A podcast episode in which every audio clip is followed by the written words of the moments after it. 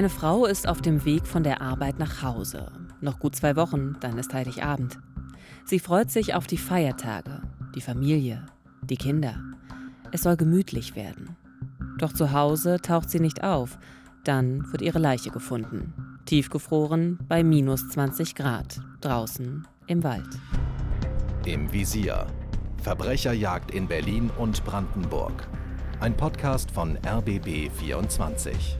Mit Theresa Sickert. Eine Journalistin mit einer großen Leidenschaft für Podcasts und für spannende Geschichten und mit Uwe Meidel. Dem Mann, der die Geschichten hat. Ehrenkommissar bei der Polizei Brandenburg und seit 30 Jahren Autor und Moderator bei Täter, Opfer, Polizei, dem Kriminalreport des RBB. Wir erzählen wahre Geschichten von Verbrechen aus Berlin und Brandenburg und heute geht es um das Schicksal einer Frau, die es nicht immer einfach im Leben hatte. Sie war lange arbeitslos, ihr Mann ebenfalls und mit Liebe haben die beiden zwei Kinder großgezogen und so etwas wie das private Glück gefunden, bis zu jenem Nachmittag im Dezember. Denn an diesem Nachmittag beginnt der Fall, der uns heute beschäftigt und der einige erstaunliche Wendungen nimmt. Zunächst sieht alles aus wie ein Vermisstenfall, dann aber spricht vieles für eine Entführung, eine Lösegelderpressung, verbunden mit der Frage, warum sollte jemand eine Frau kidnappen, die als Ein-Euro-Jobberin gearbeitet hat und bei der eigentlich nichts zu holen ist. Also alles ziemlich mysteriös. Am Ende gibt es eine ebenso überraschende wie erschütternde Auflösung. Schön, dass Sie wieder bei uns sind.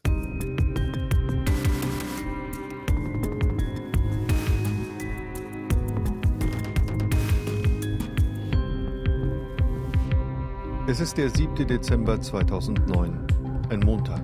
Monika S. hat Feierabend. Erst seit kurzem arbeitet die 59-Jährige bei einem Pflegedienst in Eisenhüttenstadt im Osten Brandenburgs. Zuvor war die gelernte Verkäuferin viele Jahre arbeitslos. Die neue Arbeit macht ihr Spaß. Sie fühlt sich wieder gebraucht, auch wenn sie mit diesem 1-Euro-Job nur wenig Geld verdient. Es ist früher Nachmittag, als sie beim Pflegedienst im Stadtzentrum aufbricht. Knapp vier Kilometer liegen vor ihr. Wie immer in den letzten Tagen geht sie zu Fuß. Sie will das Fahrgeld sparen, außerdem mag sie das Laufen an der frischen Winterluft. Gegen 14.30 Uhr muss sie ein kleines Waldstück durchqueren, am Oder-Spree-Kanal zwischen Unter- und Mittelschleuse. Als sie in den Wald hineingeht, ahnt sie nicht, dass sie ihn nicht wieder lebend verlassen wird. Ja, das ist die Ausgangssituation in diesem Fall. Später am Tag, an diesem 7. Dezember, gibt es einen Anruf bei der Polizei. Am Telefon ist der Ehemann von Monika S. und der ist sehr besorgt und sagt, seine Frau wäre nach der Arbeit nicht nach Haus gekommen. Er hätte auch schon nach ihr gesucht, aber nichts gefunden. Da muss doch irgendetwas passiert sein. Also es gibt jetzt eine Vermisstenanzeige. Wie ernst nimmt die Polizei das Ganze jetzt erst einmal? Wird da gleich an ein Verbrechen gedacht? Also nicht sofort. Monika S. ist ja eine erwachsene Frau und da gibt es zunächst viele Möglichkeiten, warum ein Mensch plötzlich nicht mehr auftaucht oder vielleicht auch selbst nicht gefunden werden will. So hat das auch René Brümmer damals gesehen, der später in diesem Fall ermitteln wird. Ein Mensch kann verschwinden beispielsweise, weil er selbst seinen Lebensmittelpunkt verlässt, weil er einen Suizid begeht, weil er verunglückt ist oder auch weil er ein Opfer eines Verbrechens geworden ist. Aber dafür hätten wir zu dem Zeitpunkt noch gar keine Anhaltspunkte. Ja, aber dennoch nimmt die Polizei die Vermisstenanzeige des Ehemanns durchaus ernst, denn Monika S. gilt als sehr zuverlässig und niemand kann sich wirklich erklären, warum sie plötzlich verschwunden ist.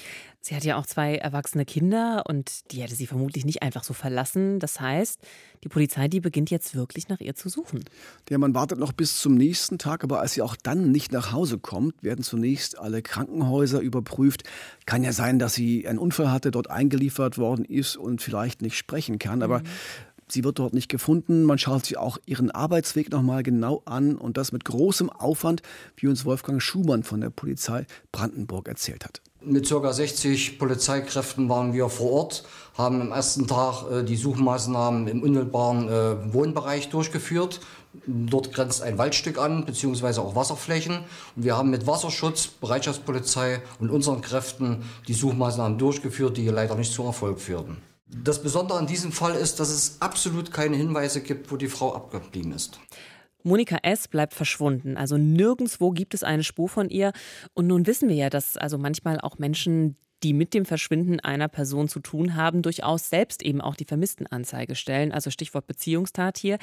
Kommt die Polizei in dieser Hinsicht irgendwie weiter? Das wird natürlich auch untersucht. Das gehört ja auch dazu, dass am Anfang wirklich in alle Richtungen ermittelt wird, auch im familiären Umfeld von Monika S. Und mit dabei ist jetzt auch René Brümmer von der Mordkommission Frankfurt-Oder. Wir waren auch äh, in der Wohnung gewesen und haben die Wohnung untersucht, ob es dort möglicherweise Hinweise dafür gibt, dass sich hier eine Gewaltstraftat ereignet hat. Aber ähm, auch hier haben wir keine Feststellung treffen können, die dafür gesprochen haben. Insofern war der Ehemann als auch die beiden erwachsenen Kinder für uns zu keinem Zeitpunkt Verdächtiger. Ja, das war aber auch eine recht harmonische Ehe. Der Mann hatte früher lange als Kranfahrer im Stahlwerk in Eisenhüttenstadt gearbeitet. Jetzt war auch er arbeitslos, Hartz-IV-Empfänger. Man hatte insgesamt wenig Geld, aber man kam irgendwie ganz gut klar. Und die beiden Kinder, die waren äh, zu diesem Zeitpunkt schon erwachsen und standen auch mit beiden Beinen im Leben. Und deshalb waren sie natürlich jetzt auch in großer Sorge. Jeden Tag sind sie diesen Arbeitsweg der Mutter auch nochmal abgelaufen. Natürlich in der Hoffnung, da irgendwas zu finden, ähm, irgendeinen Hinweis, wo sie abgeblieben sein könnte. Und gemeinsam als Familie sind sie dann auch an die Öffentlichkeit gegangen und haben natürlich auch gehofft, dort eben Hinweise, eine Spur zu der Mutter zu finden. Ja, so eine ganz kleine Spur gab es ja. Die Spürhunde der Polizei konnten den Heimweg von Monika S. bis zu einem Waldstück in der Nähe der alten Schleuse verfolgen und dort bis zu einem Parkplatz. Und alle fragten sich damals, was heißt das jetzt? Ähm, heißt das, dass sie da vielleicht in irgendein Auto gestiegen sein könnte auf diesem Parkplatz? Die Tochter von Monika S. zweifelt daran. War aber nett, freundlich zu jedem, aber auch skeptisch eigentlich gegenüber fremden Leuten. Deswegen können wir uns auch nicht vorstellen, dass die da irgendwo ins Auto gestiegen ist, freiwillig. Also muss reingezogen worden sein. Ne?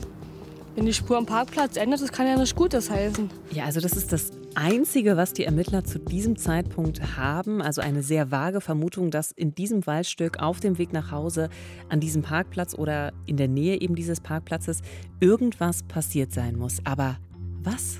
Ja, diese Frage bleibt tagelang trotz aller Ermittlungen unbeantwortet, bis ja bis dann zehn Tage nach dem Verschwinden von Monika S. etwas passiert, mit dem bei der Polizei niemand gerechnet hatte.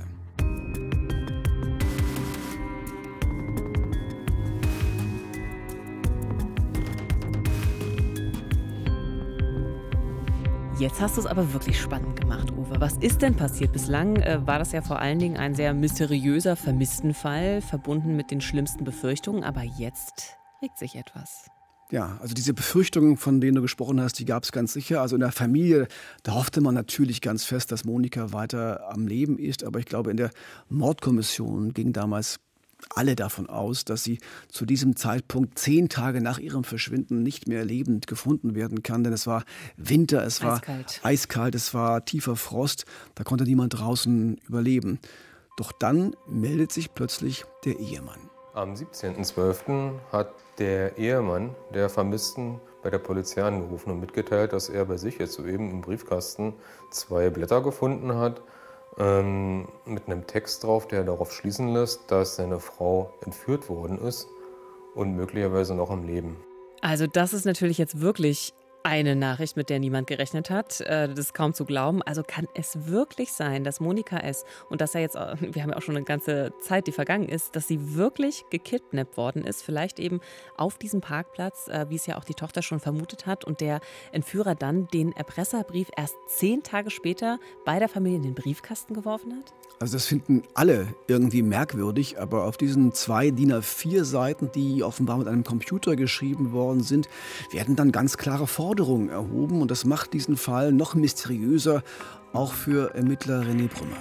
Der Erpresserbrief beginnt mit den Worten, wenn Sie Ihre Frau in den nächsten Tagen zurückhaben wollen, treiben Sie bis morgen 40.000 Euro auf. Ihrer Frau geht es schlecht, aber sie lebt, das sollte Anreiz genug sein, unsere Forderung ernst zu nehmen.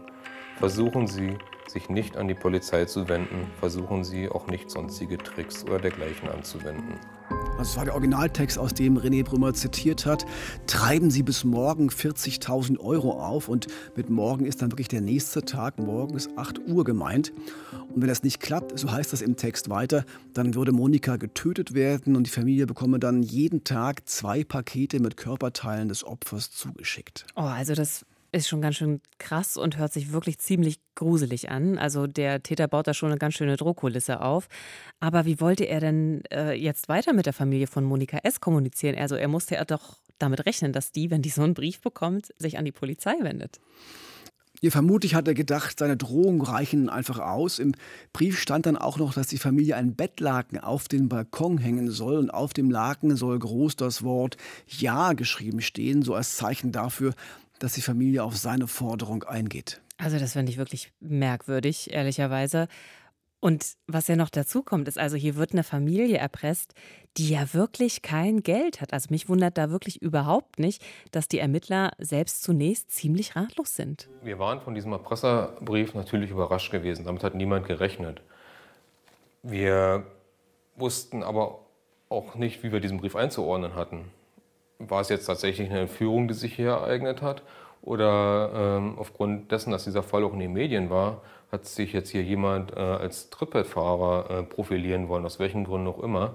Und eine Variante, die natürlich durchaus auch im Raum stand, ist, dass vielleicht die Vermisste selbst hinter diesem Schreiben äh, steckte. Krass. Ja, also die Verunsicherung, die war jetzt wirklich groß. Alles schien plötzlich möglich und alle fragten sich, was steckte wirklich hinter diesem Brief und vor allem, wer steckte dahinter. Ab diesem Zeitpunkt wurde dann die Wohnung der Familie überwacht und auch das Telefon. A, wenn doch die Frau selbst dahinter steckte, vielleicht Vermutung, konnte man da eine Spur finden. Ja. Das glaubte aber ernsthafterweise niemand. Ähm, aber wenn es ein anderer Entführer war, dann musste der sich ja irgendwie nochmal melden, denn es war ja überhaupt nicht klar, wie das Geld genau übergeben werden sollte. Gleichzeitig versuchte man mehr über den Autor des Briefes herauszufinden. Und das fand ich wiederum sehr spannend. Also die Ermittler haben sich dann äh, an die Spezialisten für Sprech- und Sprachwissenschaft äh, gewandt vom Landeskriminalamt Brandenburg und haben danach gefragt, ob sich irgendwas aus diesem Text des Erpresserbriefs herauslesen lässt. Und es war jetzt kein äh, großes Gutachten oder so, ähm, was da auf die Schnelle entstanden ist. Aber es gab dann doch zumindest ein paar wichtige Hinweise dazu, ähm, wie man eben weiter bei der Suche nach dem Verdächtigen vorgehen könnte. Ja, so ein paar Aspekte, die man bei der Suche auch berücksichtigen konnte was ist das für ein Mensch, der den Brief geschrieben haben mhm. könnte. Also man konnte zum Beispiel erkennen, dass der Autor des Erpresserbriefes jemand sein musste, der eher ungeübt war im Schreiben solcher Texte. Also jemand, der auch eine Reihe von Rechtschreib- und Grammatikfehlern machte, aber gleichzeitig sehr kompetent und klug wirken wollte. Er hatte immer wieder so komplizierte Redewendungen benutzt und häufig aber die nicht wirklich beherrscht oder auch sinnvoll eingesetzt. Hast du mal ein Beispiel? Also klar, er hat zum Beispiel geschrieben, Zitat jetzt, es liegt jetzt also in Ihrer Hand, wie sich alles verhält und abläuft. Mhm. Oder auch, damit es ein positives Ende beider Parteien findet. Das sind jetzt Wortverbindungen, die so nicht funktionieren. Mhm, und gleichzeitig schreibt er, treiben Sie bis morgen 40.000 Euro auf, was ja eher wieder ziemlich salopp auch klingt und eher so umgangssprachlich fast, ja, fast wie so aus dem Spielfilm, als hätte er sich da inspirieren lassen. Uwe, was bleibt denn jetzt am Ende übrig von dieser kurzen Textanalyse? Also es bleibt der Hinweis der Sprachwissenschaftler an die Ermittler, dass der Autor ganz sicher kein Hochschulabsolvent ist, aber auch kein Dummer. Also sie halten so einen Schulabschluss der 10. Klasse für wahrscheinlich und glauben, dass dieser Mensch maximal so ein mittleres Alter hat, vermutlich aber eher jünger ist. Und sie finden auch heraus, dass einige Textpassagen im Brief aus dem Internet kopiert wurden. Das sollte später nochmal dann in der Beweisführung wichtig werden. Also man weiß jetzt, äh, wahrscheinlich handelt es sich um einen jüngeren Menschen, vermutlich ein Mann, kein Superhirn, aber äh, jetzt auch nicht mit geistigen Defiziten, also einer, der auch mit Computern umgehen kann, mit dem Internet umgehen kann. Was macht jetzt die Polizei mit diesen Erkenntnissen weiter? Also erstmal nicht viel. Es läuft ja gleichzeitig noch die Überwachung der Wohnung und auch des Telefons der Familie von Monika S. Da ist jetzt wirklich viel Druck im Kessel. Es sind auf jeden Fall Momente und Tage voller Anspannung für die Familie und auch für die Ermittler. Der Druck, der dann in so einer Situation dann auf einen einströmt, der ist immens. Man hat ja jetzt auf einmal einen Hinweis darauf, dass die Frau möglicherweise sogar noch lebt und irgendwo festgehalten wird. Und da ist man natürlich als Polizei bestrebt, diese Frau schnellstmöglich zu finden. Leben, wenn es geht. Für die Mordkommission beginnt ein Wettlauf gegen die Zeit. Kann Monika S. doch noch lebend gefunden werden? Und wenn ja, wo ist sie? Alle warten auf ein neues Signal des Erpressers, doch der meldet sich nicht. Und alle spüren, das ist kein gutes Zeichen.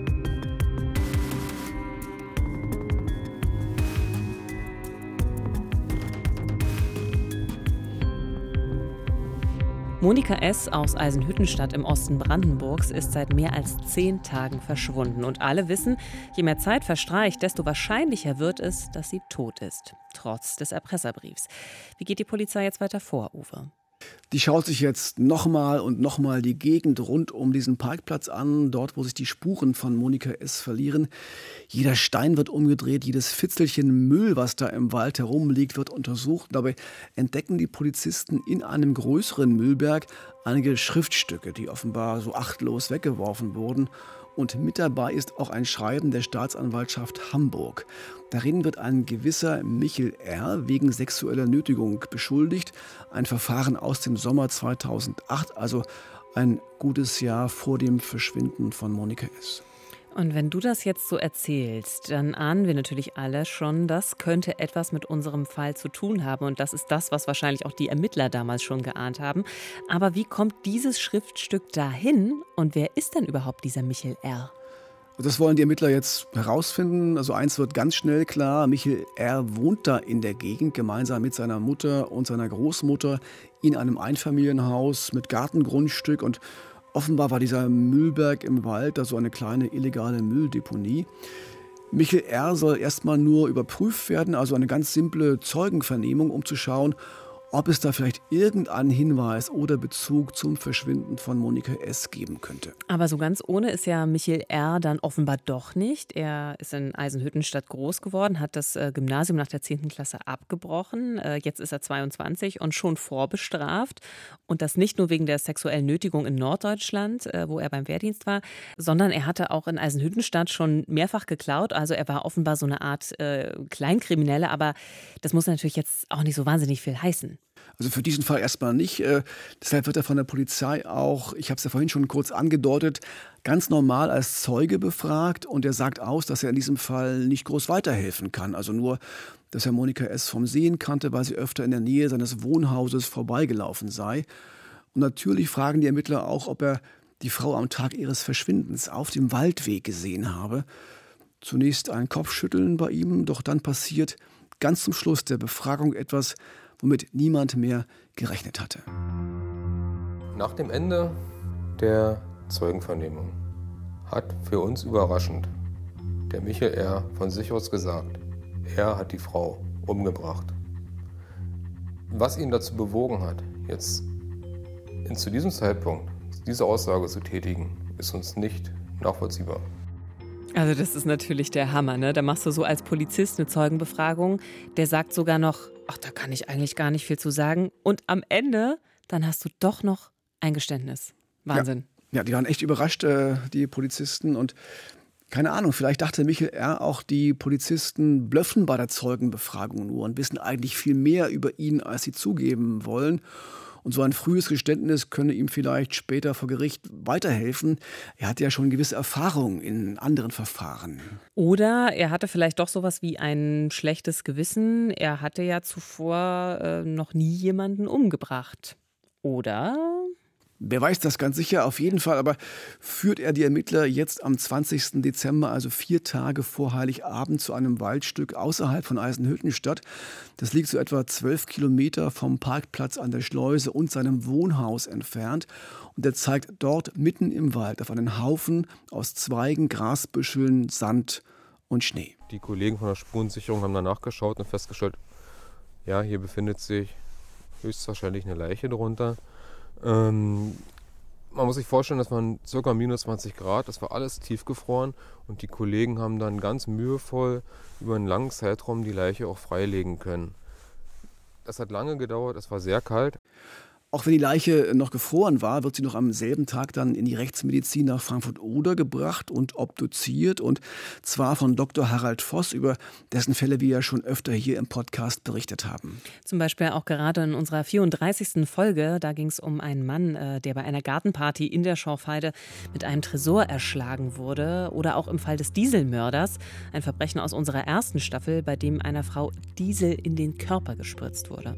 Ja, doch diesmal ist die Kompetenz von Harald Voss wieder gefragt und er findet schnell heraus, die Tote aus dem Wald ist wirklich Monika S.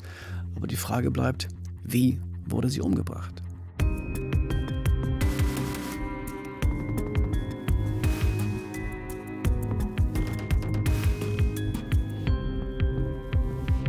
Als Dr. Harald Voss mit der Obduktion fertig ist, ergibt sich für die Ermittler etwa folgender Tatablauf. Zuerst wurde Monika S. mit einem Messer bedroht. Dafür sprechen verschiedene Abwehrverletzungen an ihren Händen und auch eine Schnittwunde am Hals. Dann wurde ihr mit voller Wucht ins Gesicht geschlagen, denn ihre Nase war mehrfach gebrochen. Und dann ist sie am Ende erdrosselt worden, vermutlich mit einem Schal. Also das klingt unglaublich brutal. Hat denn dieser Michel R. auch etwas dazu gesagt, äh, was er für ein Motiv hatte? Also er hat die Polizei ja immerhin auch zur Leiche geführt. Warum hat er Monika S. offenbar in der Nähe seines Wohnhauses überfallen und umgebracht? Ja, Michael R. sagte, er brauchte das Geld. Er lebte deutlich über seine Verhältnisse. Er hatte damals eine Freundin, die er mit Geldgeschenken beeindrucken wollte. Und er hatte inzwischen 20.000 Euro Schulden bei seiner Großmutter, die er sehr schätzte und die ihn immer unterstützte und auch ihn mochte. Und er wollte sie nicht enttäuschen. Und er wollte ihr das Geld möglichst schnell zurückzahlen. Und da überfällt er eine Frau, also die selbst ja nur total wenig Geld hat, ne, die Familie. Beide waren lange arbeitslos. Sie eine Ein-Euro-Jobberin dann. Also Warum zur Hölle kommt er auf die Idee, ausgerechnet die zu überfallen?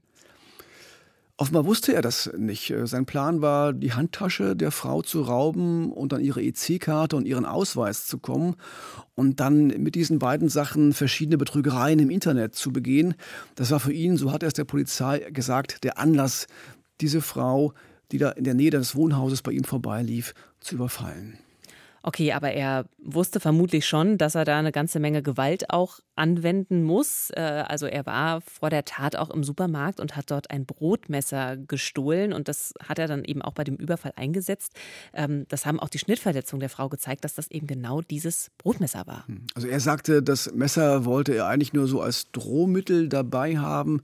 Er sei der Frau dann auf dem Weg in der Nähe des Wohnhauses, seines Wohnhauses gefolgt und eigentlich dachte er, er könne ihr die Handtasche einfach so von der Schulter reißen. Aber die Frau habe sich gewehrt, es gab einen Kampf, man ging zu Boden, dann hat er das Messer gegriffen und ihr auch sein Knie ins Gesicht gerammt. Und weil die haben gekämpft, so seine Darstellung. Und dann habe er an ihrem Schal gezogen und plötzlich war sie tot. Ob das wirklich so war, wird später im Prozess nochmal eine Rolle spielen, aber das waren erstmal so seine ersten Aussagen. Also es klingt schon so, als wollte er sagen, das war alles eher so eine Art Unfall, aber was macht er jetzt mit der Leiche? Also es ist ja immer noch heller Tag und sie befinden sich zwar in einem Waldstück, aber immerhin am Rande eines öffentlichen Weges. Dazu nochmal Mordermittler René Brümmer. Der Täter gab an, dass er die Leiche am Tatort erstmal verborgen hat, indem er sie abgedeckt hat. Und er kam in der Nacht wieder mit einer Schubkarre und hat die Leiche dann zu einem Pkw gebracht. Und mit diesem Pkw ist er dann hier rausgefahren in den Wald und hat die Leiche abgelegt. Also es war jetzt ein bisschen schwer zu verstehen, aber er hat also die Leiche offensichtlich erstmal liegen gelassen, abgedeckt, ist später nochmal wiedergekommen und hat sie also nochmal an einen anderen Ort im äh, Wald gebracht und dort also die Leiche abgelegt. Ja, und die Ursprungsidee war eigentlich eine ganz andere, die er hatte. Ähm, er wollte die Leiche zu Hause im Garten vergraben. Sein Haus war ja nur 500 Meter entfernt vom Tatort. Er hatte sogar schon ein Loch ausgehoben, aber dann kam ihm der Gedanke, dass sein Hund die Leiche vielleicht wittern könnte und dann wieder ausgraben könnte. Und deshalb hat er sich dann eben doch entschlossen, die Leiche von Monika S. im Auto seiner Mutter aus Eisenhüttenstadt herauszuschaffen, dann zwölf Kilometer entfernt in diesem Waldstück zu verstecken. Also für mich klingt es so, als hätte er sich doch eine ganze Menge Gedanken gemacht, äh, um nicht entdeckt zu werden. Ja, dazu gehört auch, dass er die Leiche von Monika S. am Ende nackt im Wald abgelegt hat und die Kleidung und die Handtasche zu Hause mit Benzin übergossen und verbrannt hat, um Spuren zu vernichten. Also er hat alles dafür getan, um, um nicht entdeckt zu werden. Aber dann gab es ja ein paar Tage später eben diesen Erpresserbrief. Wann kam er denn überhaupt auf die Idee, diesen Brief zu schreiben? Oder also war er das überhaupt? Es kann ja auch sein, dass das irgendein unbekannter Dritter noch war, der dann sich dachte, da kann ich auch noch mal Geld rausschlagen. Also nein, er hat diesen Erpresserbrief wirklich selbst geschrieben und der Anlass der war ganz simpel. Als er den Inhalt der Handtasche von Monika S. untersuchte, entdeckte er, dass sie keine EC-Karte dabei hatte und auch keinen Ausweis. Das war ja sein eigentliches Ziel. Er wollte ja diese beiden Sachen haben, mhm. um im Internet Betrügereien zu machen. Er fand nur ihren Wohnungsschlüssel und zwei Portemonnaies. In dem einen waren 35 Euro und in dem anderen 5 Euro. Also das ist unglaublich. Das heißt, er hat Monika S. letztlich für 40 Euro Beute umgebracht. Ja, so kann man das sagen. Aber er wollte ja eigentlich mehr. Er wollte seiner Oma die 20.000 Euro Schulden zurückzahlen und er wollte seine Freundin mit ein paar tausend Euro als Geschenk beeindrucken. Deshalb kam er eben dann auf die Idee, von der Familie des Opfers 40.000 Euro zu erpressen. Das war so die Summe, die er brauchte. Mhm. Das hatte er kalkuliert. Er ging dann in der Nacht vom 16. zum 17. Dezember, also neun Tage nach der Tötung von Monika S., in eine Art Internetcafé, recherchierte dort am PC zum Thema Erpressung und schrieb dann dort am Computer den Erpresserbrief. Und woher wusste er jetzt, wo die Familie von Monika S. wohnte? Also Du hast es ja eben gesagt, sie hatte keinen Ausweis dabei, äh, auch sonst irgendwie nichts, wo man jetzt auf ihre persönlichen Daten hätte schließen können in ihrer Handtasche. Also wie ist das passiert? Also hat sich das so zusammengeklaubt, die Informationen, weil in Eisenhüttenstadt war das Verschwinden von Monika S. längst Stadtgespräch. Es gab ja auch schon eine Öffentlichkeitsverhandlung nach ihr. Die Familie hatte sich öffentlich geäußert. Äh, da war es also relativ simpel herauszufinden, wo die Familie genau wohnte. Und er hatte ja auch noch ihren Schlüssel aus der Handtasche. Das heißt natürlich, er kam ohne Probleme eben auch in den Hausflur äh, und er konnte den Erpresserbrief ganz entspannt und auch unerkannt einfach in den äh, Briefkasten innerhalb des Hauses werfen. Ähm, da bleibt jetzt aber nur die Frage, warum er sich danach äh, nicht wieder gemeldet hat. Also darauf haben ja eben alle gewartet, ne? sowohl die Familie als auch die Polizei. Also er hat gesagt, er hat dann doch so etwas wie ein schlechtes Gewissen bekommen. Monika S. war zu dem Zeitpunkt ja schon zehn Tage tot. Vielleicht hat er aber auch gemerkt, dass er das mit der Geldübergabe doch nicht so einfach hinbekommt. Äh, auf jeden Fall hat er die Erpressung abgebrochen und den Wohnungsschlüssel dann in der Nähe des Hauses weggeworfen. Der konnte später auch dann mit seiner Hilfe dann gefunden und sichergestellt werden. Jetzt scheint der Fall geklärt. Es gibt ein Geständnis. Michael R. zeigt sich auch kooperativ bei der Aufklärung. Aber sagt er auch wirklich die ganze Wahrheit? War es wirklich, in Anführungszeichen, nur der Versuch, eine Handtasche zu rauben und dann ist irgendwie alles aus dem Ruder gelaufen? Oder steckt doch mehr dahinter? War es Totschlag oder war es Mord?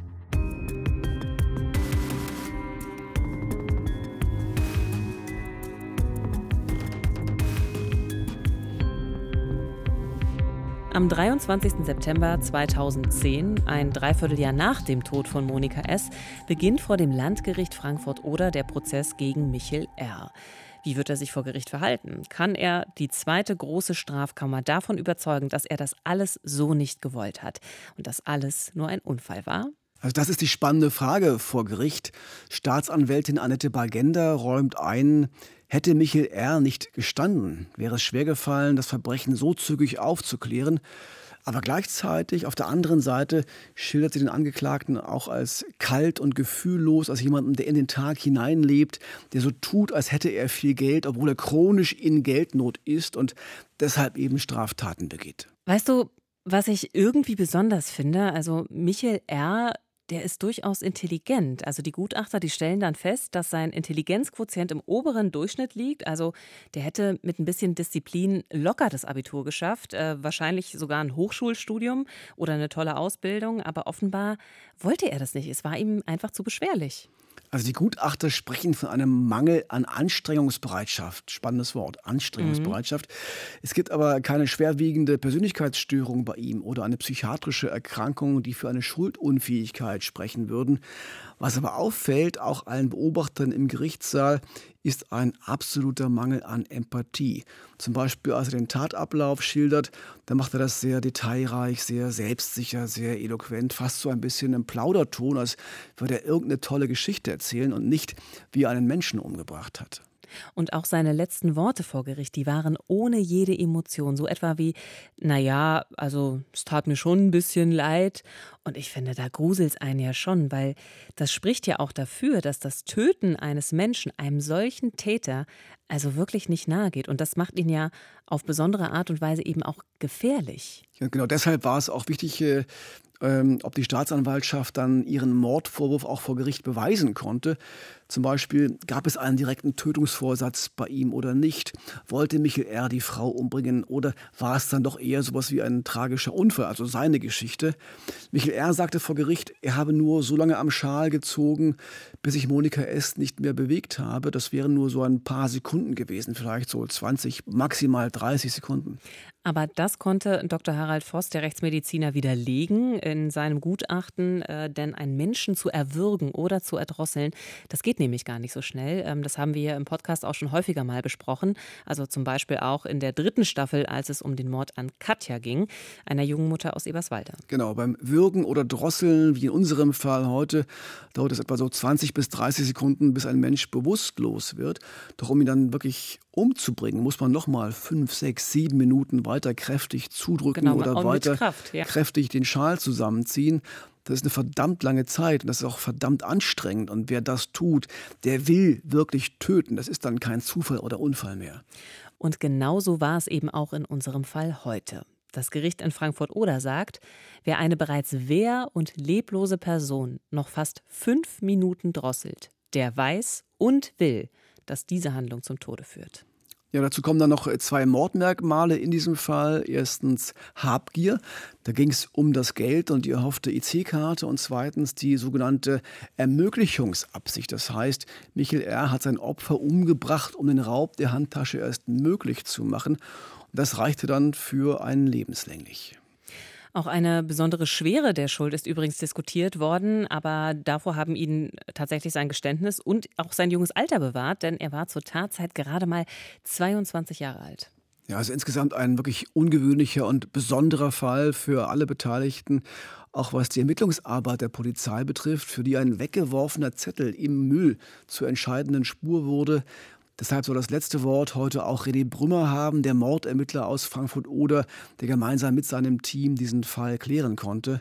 Auch für ihn ein außergewöhnliches Verbrechen in einer emotional sehr besonderen Zeit, so kurz vor dem Weihnachtsfest. Das ist sein Fazit und ich sage vorher schon mal, Auftrag erfüllt. Das Besondere war, dass hier eine Frau am helllichten Tag verschwunden ist von der Erdoberfläche, ohne dass wir überhaupt eine Spur finden konnten, wo sie abgeblieben ist. Dazu kam, dass wir jetzt uns hier in der Vorweihnachtszeit befunden haben und wir wollten natürlich auch im, insbesondere im Interesse der Familie äh, geklärt haben, wo befindet sich denn nun die Mutter, wo befindet sich denn nun die Ehefrau. Und das wollten wir unbedingt geschafft haben äh, vor Weihnachten.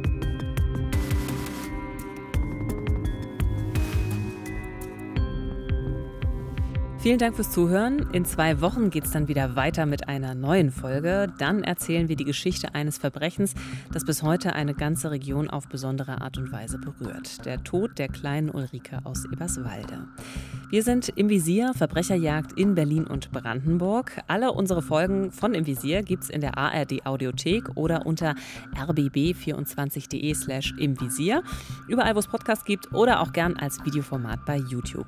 Wenn es Ihnen gefallen hat, dann freuen wir uns immer über eine gute Bewertung und ich hoffe, Sie können heute Nacht trotz allem gut schlafen. Das hoffe ich ebenfalls. Wissenschaftler sagen, das Böse ist vor allem die Abwesenheit von Empathie. Das war heute wieder deutlich zu spüren, gerade in diesem Fall. Also egal, was Sie jetzt noch tun, seien Sie empathisch. Das Leben ist zu kurz, um böse zu sein.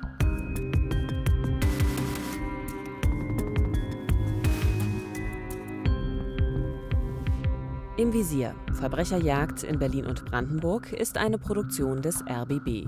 Moderation und Manuskript Theresa Sickert und Uwe Madel. Projektleitung Nina Siegers. Redaktion Silke Lessmann. Neue Folgen gibt es jeden zweiten Sonntag in der ARD Audiothek oder unter rbb24.de slash im Visier oder bei YouTube. Im Visier. Verbrecherjagd in Berlin und Brandenburg. Ein Podcast von RBB 24.